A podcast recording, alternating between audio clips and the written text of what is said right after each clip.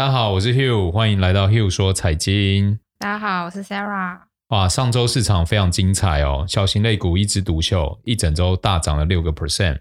那另外三大指数的话，纳斯达克科技类股哦也是涨了三点二个 percent，然后标普五百也涨了两个 percent 哦，都创下过去几个月最大的单周涨幅。那欧洲的话也涨了二点六五，也表现不错。日本的话涨了两个 percent，反观中国的上证跟香港都是小跌一点三个 percent 左右哦。所以中国这边压力其实还是很大。嗯，尽管之前好像有不错的反弹，对，但是这一两周，我记得前一周的那个修正也蛮大的。嗯，大家还是要注意，就是宁可观望。然后我们看到一个数值，其实有点跌破 Hugh 的眼镜，就是美国十年期国债殖利率。前两周最高来到一点七嘛，我记得十月初还是十月中的时候，就现在又掉回一点四五，哎，对不对？嗯，所以啊、呃，最近又有一些声音在讲通膨，嗯，因为呃物，请说，因为十一月的那个会议吧，然后，然后就是讲了什么？鲍威尔又说啊是暂时的，但是他又拿掉肯定性的字眼，他之前都是很肯定的说啊这是暂时的。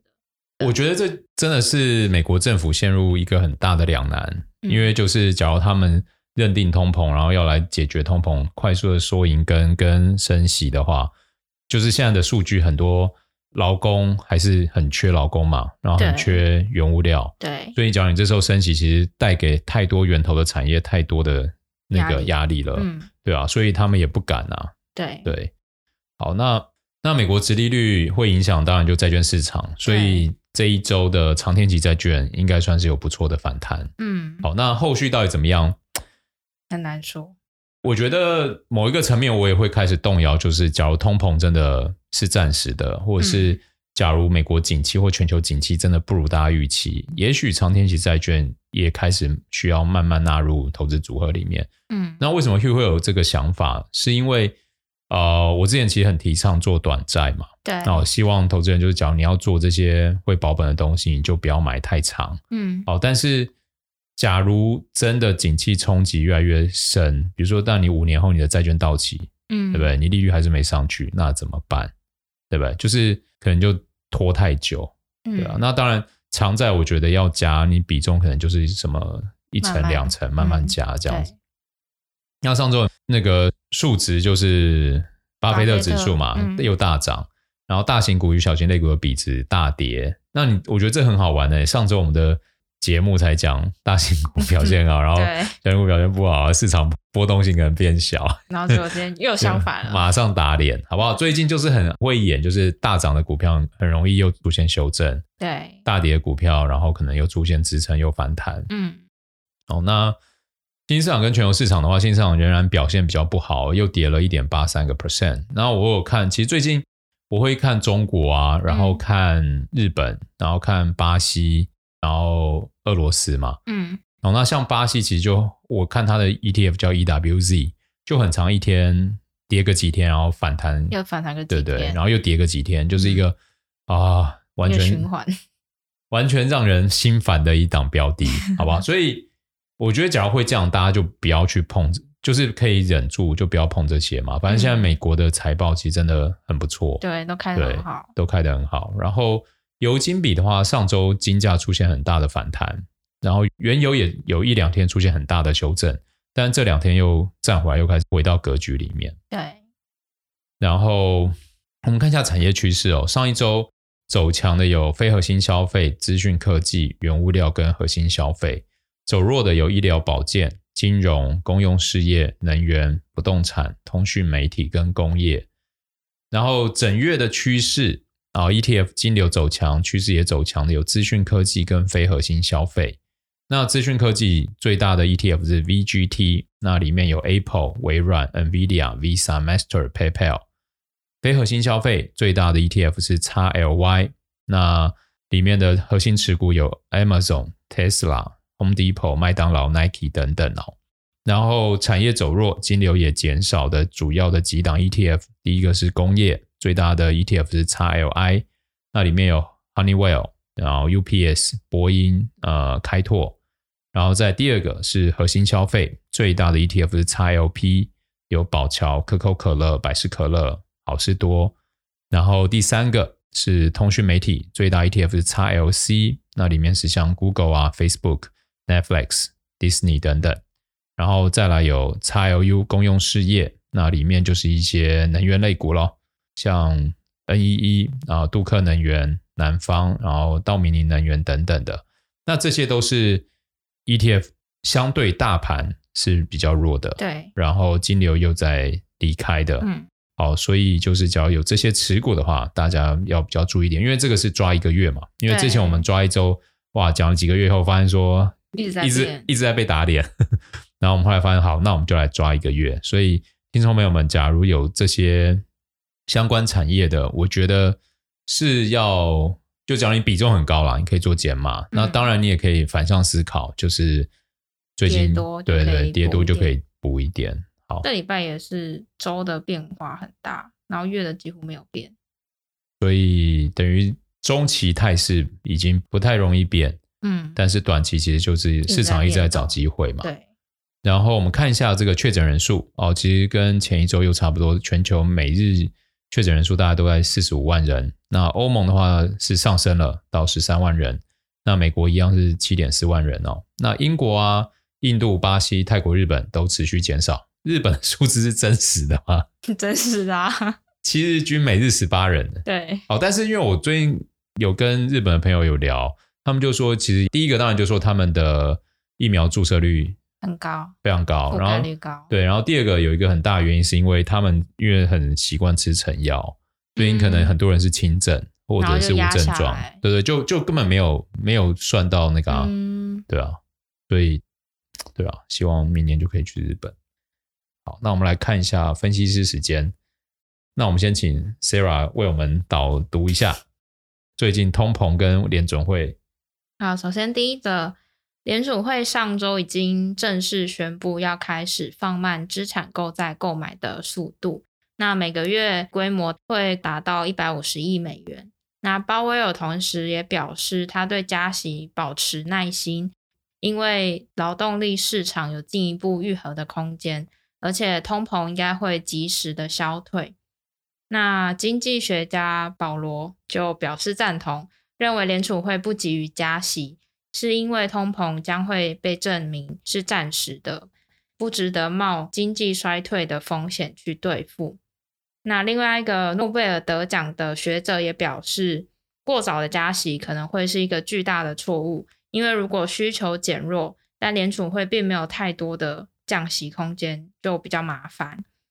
但同为经济学家的前美国财政部长却是相当不赞同。他表示，联储会过度在意市场上闲置的劳动力，在他们透过各种行动消除闲置劳动力的同时，也正在导致经济还有通膨的过热。他认为最好现在就采取行动放慢经济，而不是等到日后再下重手，等到那时候就会导致更严重的经济衰退。那目前十月份的非农就业增加的人数为五十三点一万人，那失业率降到四点六 percent，那劳动力参与率保持不变。报告更说明，经济的需求非常非常的强劲，但供给面却没有对等的状态，这可能会导致过热。那各个位高权重的学家都持不同的说法，就是意见不一。所以其实就没有人知道到底会怎么样，只能只看得到就是现在市场对劳动力的需求是非常还是一样非常强劲，对啊，那我觉得这是很乐观的啦，因为就是等于企业一直在增人嘛，企业为什么要增人？嗯、就他们有他们的生产跟这个他们的供给市场都在买单，对对不对？所以他们才需要一直增财，嗯，嗯，对吧？从这一方面是好的，那只是因为。政府要看的层面的确比我们小老百姓来得多，对对，所以我们就是且走且看。嗯，好，那我觉得，假如长天期的部位或者工具真的很难判断的时候，我觉得当然第一个到期保本的实体债、企业债是一个很好的工具。嗯，那第二个，我觉得在这种每周这边起。每一个起起落落，这种时候，其实市场增加很高的波动度嘛。嗯，但是我们又知道几个现象，就是现在资金流很充沛。对。然后还有，我觉得有一个很大的假定，就是各国政府从去年疫情以来印了那么多钞票，嗯，然后美国政府又印了上兆的美元，对，他们怎么可能容忍在这种时候让市场大跌，让过去的努力付诸流水？嗯，所以我觉得市场要大跌的几率是很低。所以在波动的这个过程中，你先选定认为未来它是一到两年还是不错的产业，我觉得当它修正的时候就可以大胆的做进场。嗯，那假如说有些价格你不知道怎么设，其实你可以去听我跟 Sarah 之前有讲那个选择权相关的。我觉得用选择权当工具就会非常非常是在这个 timing 点，你是很容易得到超额报酬。嗯，对。好，那再来下一则。下一则是目前市场对联储会减码的声明。反应平平，但非常有可能只是暴风雨前的宁静，因为可以从期货市场看到，预计联储会明年六月加息的几率为七十 percent。那专业的交易者们都拒绝放弃对央行在通货膨胀威胁问题上过于自信的判断，而且对冲欧洲美元的下行风险需求增加，都暗示着。投资们在为市场更激进的押注去寻求保护。好，我来为大家翻译一下 刚刚 Sarah 在讲什么。就第一个，那个我们从期货交易员的交易的押注看得到，市场对于明年六月联储会升息的几率是大幅度的提高。嗯，然后以及欧元跟美元的下行风险增加，意思就是看空欧元、看多美元的交易也部位也多了很多。那这两个都是在在提醒。大家说有一群专业的人在往这一侧做交易，嗯，但是真的是需要说啊，别人怎么做就跟着怎么做吗？还记不记得前两周我们有聊到这个什么过去这个避险基金嘛？对，避险基金是过去几年做空十年公债最大量的时候，对，结果上一周就被扒脸了，到这一周被扒更大嘛。但是我们可以知道说，假如这个态势不变的话，因为我觉得。你一周真的发生什么事情，其实是就是很容易变来变去。嗯、但是当它变成一个月或一季的时候，嗯、当那个火车开始行驶的时候，其实它要再回头就会相对难。嗯、所以我们会请 Sarah 就是在后续啊，持续为大家看的是说，这些交易员们的押注有没有大转弯？嗯，假如没有大转弯，是比如说只是加码没那么多，但是还是往同一个方向走的话，那我觉得我们大家就要更注意。因为火车就开始慢慢的行驶了嘛。嗯，对。好，最近很多朋友都会问说：“哎，Hugh，现在美股这么高，到还可不可以进场？”那我觉得有在听 Hugh 说财经的朋友，第一个知道说现在类股一直在轮动，然后大盘我们有假定美国政府不会让它出现很大的修正，所以假如它财报又不错，然后。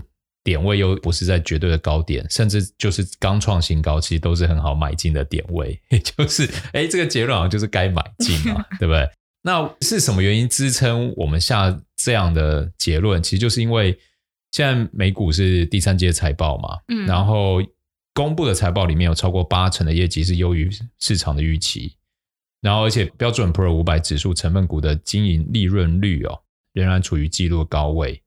然后每股收益率优于市场的比例超过营收，然后目前这比率大概是六十七个 percent，这意味着什么呢？就意味着投入的成本没有让公司受损，许多企业已经能够将成本上升转嫁给消费者，因为大家之前就很担心说这个缺工缺料嘛，对对，但是这个数字一出来，大家就知道说 OK，就是都转嫁出来啦。嗯、好，那到底为什么就有人觉得生活变苦？例如 Hugh。原来是这样，都转嫁到我们身上。好，那有一个研究公司的创办人就透露哦，在第三季财报公布之初，分析师们都预估企业的净利润率是十二点一个 percent。好，但是现在这个指标已经达到十二点八了，远远超乎预期。那企业利润率自二零零八年以来最高纪录为今年第二季度的十三点一。好，其实都是在今年发生，也就是。过去这一年啊，其实虽然大家为缺工缺料所苦，但是可能就是这个成本转嫁的非常有效率，嗯，所以让整个净利润率也大幅度的攀到历史的高位。所以我们现在可以先暂定总结，就是看空市场理由就是通膨嘛，升息、缩紧银根，嗯，然后以及就是。新市场的经济的确真的有在持续受到冲击，嗯，那新市场也是整个全球 GDP 成长很重要的引擎嘛，嗯，所以这些是看空市场的理由。那看多市场的理由就是财报公布的数据真的很不错嘛。对。然后这个不错，不是说哦，就是都会赚钱，而是我们之前担忧的这个成本的问题转嫁出来了。嗯。然后成长率也比分析师都还来得好。我觉得是从这两个角度来看，说财报是否是不错。好、嗯，所以有看空也有看多的理由。那市场本来就是在怀疑中上涨嘛，然后在绝望中触底，对不对？嗯、在乐观中找到头。好，接下来下一则是。今年房地产还有数位货币都有大幅度的成长，部分原因是因为投资者大量的投向那些被视为可以规避风险的投资种类。那摩根大通的分析师就建议，持有现金的投资者明年应该考虑将资产投入对冲基金、房地产，尤其是那些根据宏观经济趋势而挑选资产的对冲基金，应该会大放异彩。另外也预估房地产，包括相关的工业还有住宅物业，都会受益于经济高速扩张而成长的状态。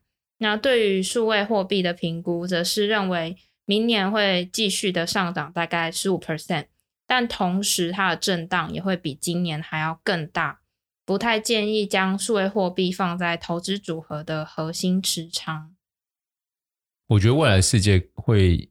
往虚拟的地方有更大的能量在推动，就是世界越来越会往两个极端发展嘛。嗯，就像你看那个贝佐斯啊，然后 Elon Musk 就是想要往外太空嘛，对，更多的现实世界的探索。嗯，然后有一批人像 Meta 是往虚拟世界的探索，对，嗯，所以我觉得都没有，呃啊，这好像不能说没有好坏，其实真的每个人心中都有一把尺，都觉得这样到底是好还是不好。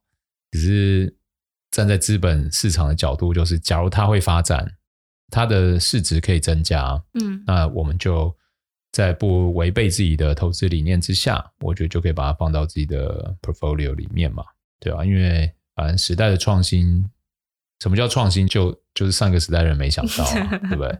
才叫创新嘛。对，我最近有有学到一些课。学到一些教训，认为啊，原来 Hugh 你自己这么保守，所以我决定现在敞开心胸看待更多事情，跳脱你的框框。对，跳脱框框，我不要再自己把自己绑住了。那我们看哦，高盛跟瑞银都看涨油价，那主要是因为瑞银分析师表示哦，在 OPEC Plus 决定保持谨慎增产的步调以后，市场的供给仍然不足。所以预估布兰特原油价格将在未来几个月内达到每桶九十元。虽然 OPEC Plus 的决定可能会促使美国释放战略原油储备，但这只能填补临时的生产中断所造成的缺口，无法解决投资不足和需求上升等结构性问题。因此，建议风险承受能力较高的投资者可以增加持有更长天期的布兰特原油期货合约。这是瑞银分析师表示的哦。那高盛分析师也表示，全球石油市场仍然供应不足，然后再加上 OPEC Plus 与美国公开争执原油产量问题，并且目前的供应短缺已经日益结构化。什么叫日益结构化？就是它要变成一个常态。嗯、对，那预计未来几周油价波动将会加剧，意味着未来长期油价将会连续上升。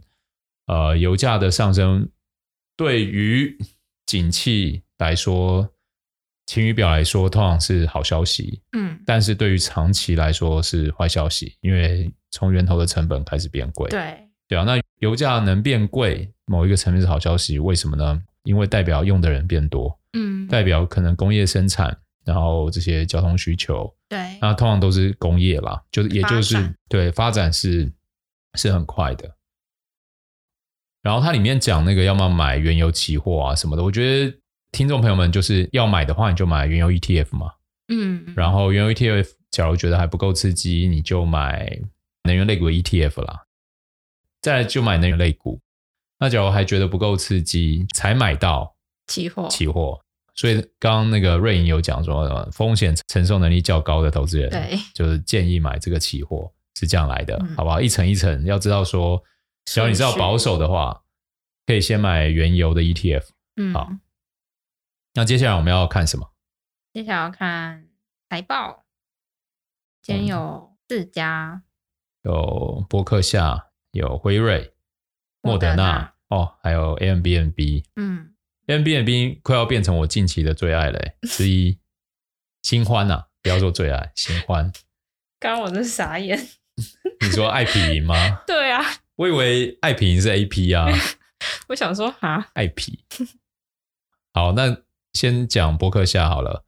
波克夏目前市值大概六千五百亿美元，然后它的营收跟去年同期比是下跌了两成，净利下跌六十五个 percent，然后它股价跟去年同期比是涨了二十八趴，市值是涨了二十一个 percent 哦，然后主要净利大减嘛，然后它也进行了七十六亿美元这样大量的股票回购。然后还创下目前史上最高的现金储备记录，达到接近一千五百亿美元哦，比上一季又多了五十亿美元。所以很多人就是是 follow 那个伯克夏怎么做嘛？对。那伯克夏一直在增加他们的现金，其实就是等于在卖股票。嗯。哦，所以假如是保守的投资人，呃，很爱跟着大神走的话，巴菲特他们现在是这样在做的。那我们看一下他的这个营收成长为什么？出问题哦，主要是因为旗下保险公司的亏损扩大，然后是因为来自于美国这个爱达飓风冲击所造成的。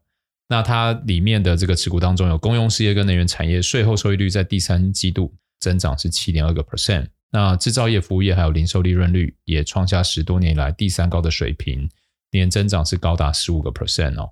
所以，呃，波克夏股价没有太大的影响，是因为大家知道说是来自于这个。保险公司的亏损，嗯，那再来我们再看下一家辉瑞，辉瑞目前是市值大概两千七百二十五亿美元，那从公布财报以后到礼拜五是涨了十一点四五个 percent，那营收跟去年同期比非常惊人哦，涨了九十八个 percent，净利涨了两百七十一个 percent，EPS 也涨了两百七十一个 percent 哦，那股价跟去年同期比只涨了二十三趴，市值只涨了十八个 percent。然后辉瑞最主要就是从二零一二年以来，已经是全球最大的制药公司哦。那与这个 BNT 合作的 BNT 疫苗，更因为疫情而成立，公司创立一百七十一年以来最畅销的商品。那疫苗的利润是合作双方平均分配哦。光是疫苗就为辉瑞第三季度带来一百三十亿美元的营收，完全超乎市场的预期。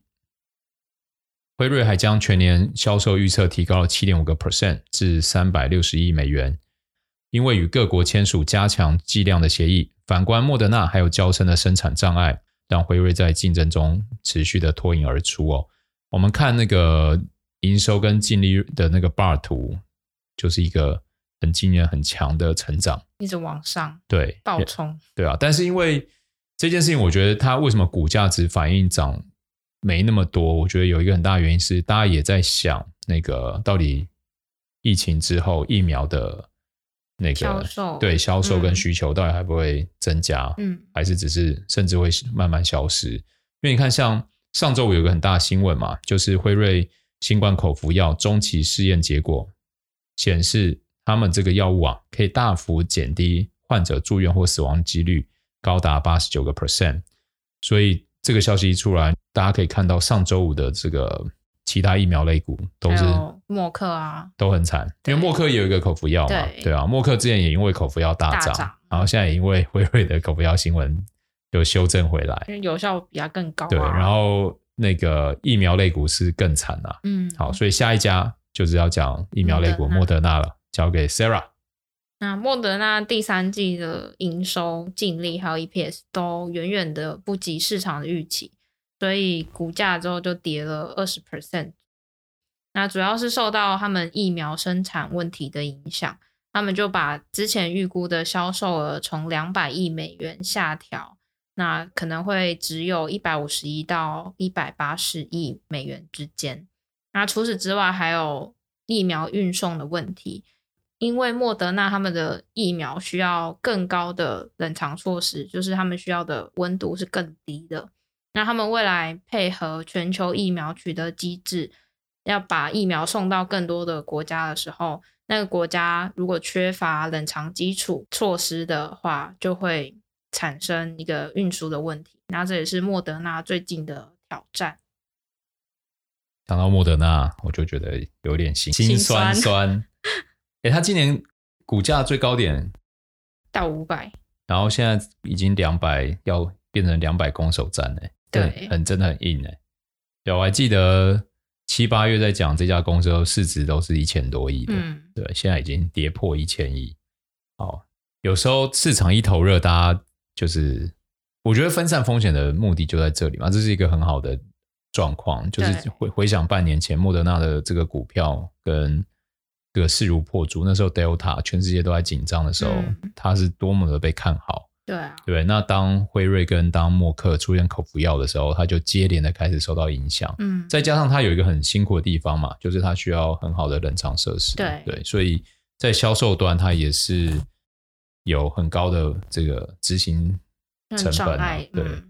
好，那最后讲到近期我的新欢就是 Airbnb，Airbnb 其实上市真的没多久嘛，对。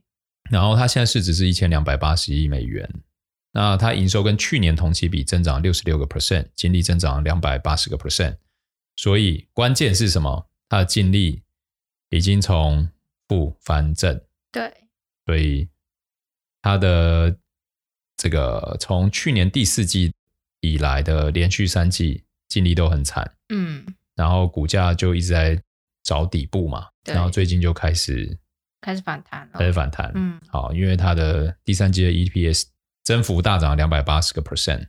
然后我觉得关键啊，就是口服都出现，各国疫苗覆盖率那么高，对，对不对？开始要开始开放了吧？嗯、对不对？别的国家也都在都在开放。那当然啊，我们也不知道会不会有什么新病新变种啊，然后各国又开始紧张，又开始锁国，不知道。只是说，假设真的能开始往这个。回复旧旧有生活的方向走的话，我觉得不止 Airbnb 啊，很多啊，比如说像波音啊，或者是像航空类股啊、嗯、旅游类股啊，然后 Expedia 最近也涨很多，是不是？对对啊，我觉得大家都看好这个消费的，就是疫情之后旅游的重启。嗯、对啊，我觉得。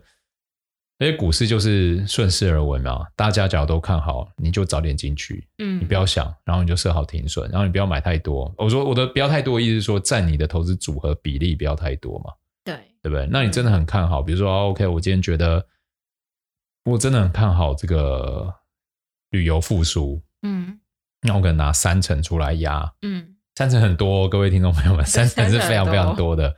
十趴有时候就蛮多，好，三成，那我我可能就选 Airbnb 啊、波音啊、航空公司啊，比如说 Expedia 啊、嗯、这些，就把它分一分嘛。那你你分的方法可以用依照市值，嗯，你也可以依照等比例，嗯，对不对？然后还可以依照什么？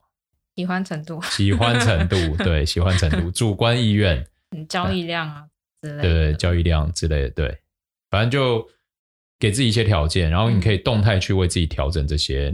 属于自己的投资组合，嗯，对啊，那我以上就是今天的 Hugh 说财经嘛，对啊，那当然有什么想法跟疑问，真的很欢迎大家来信跟我们讨论。那我们之后也会设计新的主题，要来跟大家做更多好玩的分享，好吧？那就下周见啦，下周见。